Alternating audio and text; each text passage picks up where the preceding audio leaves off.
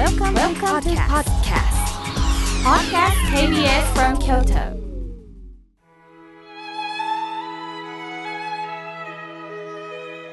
改めまして僧侶の河村明慶です。まもなく二十四節気では諸書を迎えます。今日の法話のテーマはその諸書からつながるテーマです。苦難を乗り越えるについてお話しいたします。厳しい暑さの峠を越した頃が諸書。朝夕には涼しい風が吹き、心地よい虫の音が聞こえてきます。暑さが和らぎ、穀物が実り始める頃です。今年の夏も本当に暑かったですね。しかし必ず収まる時が来るよということを二十四節気の諸書は教えてくれるようです。私たちの人生もそうではないでしょうか。夫婦関係、親子関係で悩まれてる方、ご近所との関係、職場での悩みをお持ちの方もおられるでしょう。しかし、その辛い関係性が永遠に続くとは限りません。必ず峠を越える時が来ます。越えるとは、やっとここまで来ることができたという安心感でもあるのでしょう。苦労を経験したからこその、やっとという言葉なんです。何も経験がなくて、やっとたどり着いたという言葉は出てきませんよね。皆さんも経験ないですか？もちろん、まさに今が苦労続きだという方もおられるでしょう。しかし、いつか必ず収まることがあるということです。私も辛い時期を経験していました。でも、その時でも、このことが永遠に続くとも限らないだろうなと考えていました。そしていずれかこういうことだったんだと思える日も来るんだろうなと考えていました。今、親、愛する人との別れの中苦しんでる方がおられます。誰かに裏切られたショックから立ち直れないという方もおられるでしょう。誰も変わってくれない人生を一人で歩まなければならない苦しみがあります。私が学ばせていただいている多くの師匠は共通してこうおっしゃいました。良き人の仰せを求めよと。良き人の仰せを求めよと。苦悩は一人で解決できるほど底の浅いものではないんですよ。皆さん、お寺の盆栽、鐘を想像してください。盆栽は勝手になりませんよね。隣に棒みたいなのがありますよね。樹木と言います。すると、樹木が先で、鐘が鳴るのは後と思いがちなんですが、鐘を叩くことと鐘が鳴ることは同一の瞬間なのです。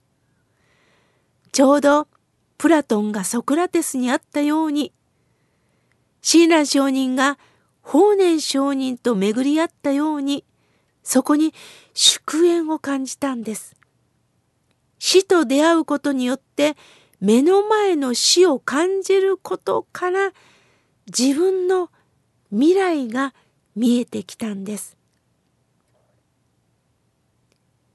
苦労に辛い辛いと言ってる人に対して、あなた修行が足りないわねっておっしゃる方がいます。しかしその修行の道場ってどこにあるんですかね？今あなたが生活をしているこの場なんですよ。家庭、職場、どこかの山だけに修行の道場があるんじゃないんですよ。まずこの生活の中で自らが体験してこそ見えてくるのがあるんです。想像ではなくって体験なんです。水の冷たさ、温かさは自分が飲んで初めてわかるように、ただ冷たい水を見てるだけでは想像の世界でしかありません。私は乗り越えるというのは、こうしたらどうだろうと遊び心で工夫をすることではないかなと思っています。ダメダメ、私には無理と否定するのではなくって、ここから私は何をしたらいいんだろうかな。岩があったら、岩は一人でも登れないよな。だったら岩に登る方法を誰かに教えてもらおうかと誰かに聞く。または遊び心で自分で何かを工夫して作ってみる。メモに書いてみる。思いっきり遠回りをしてみる。いろんな工夫をすることも大切だと思っています。さて、ある飛び職の方が書いておられた書物がとっても印象的でした。高いところで仕事をするのが飛び職の方です。飛び職の方もある時は落ちることもあるんですって。その時師匠から教えていただいた言葉を思い出すそうです。落ちるより先に自分から飛び降りなさい。落ちるより先に自分から飛び降りなさいと学んだそうです。確かに落ちた時つい怖いから目を閉じますよね。しかし、あえて目を開けるそうです。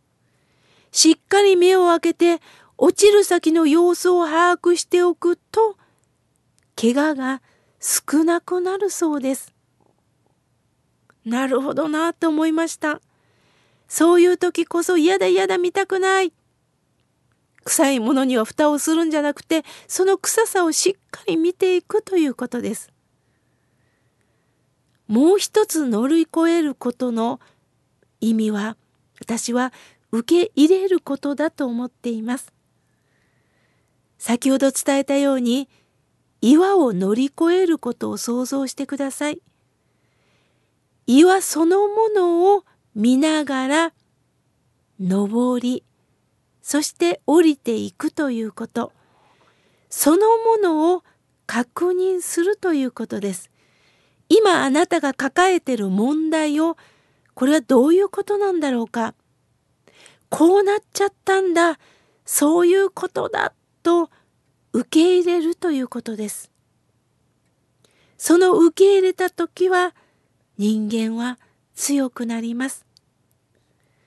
辛い辛い夏を経験した先に涼しさが待ってるように、あなたの辛い辛い人生がどう光り輝いて見えるのか。先人は辛いという字に上、横棒を引いたら幸せという字になるよと教えてくれますよね。一滴の光り輝くものが辛さから幸せに変わっていく瞬間です。そのためにもあなたの心と目を磨いておきましょう。心の目が磨かれたら堂々と今目の前にある苦悩と向き合えることだと思います。今日は苦難を乗り越えるについてお話しいたしました。